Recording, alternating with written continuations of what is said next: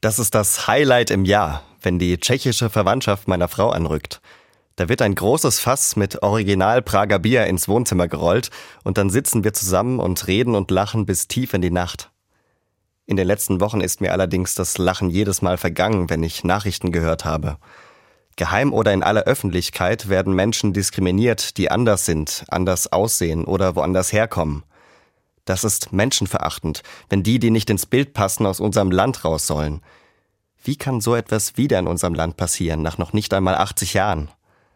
Ein großer Philosoph sagt, wer die Vergangenheit nicht kennt, ist dazu verurteilt, sie zu wiederholen. Gott sei Dank haben in den letzten Wochen Hunderttausende Menschen auf den Straßen gezeigt, dass sie eine solche Vergangenheit nie mehr wollen.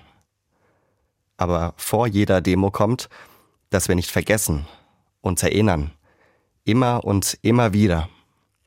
Das ist typisch jüdisch und typisch christlich, dass man sich die alten Geschichten wieder und wieder erzählt. So wie bei meiner tschechischen Familie. Nächtelang und manchmal mit einem großen Fass Bier. Da erzählt der Schwiegervater von seinem berühmt-berüchtigten Skiunfall und die Tante gibt ihr lustiges Erlebnis im letzten Campingurlaub zum Besten. Alle erinnern sich, alle lachen oder fühlen mit und zeigen dadurch, das ist alles wichtig.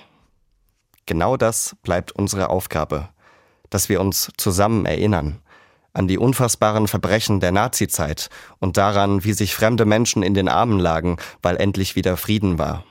Dass wir erzählen und es weitergeben und so Schlimmes und Schönes gleichermaßen im Bewusstsein halten.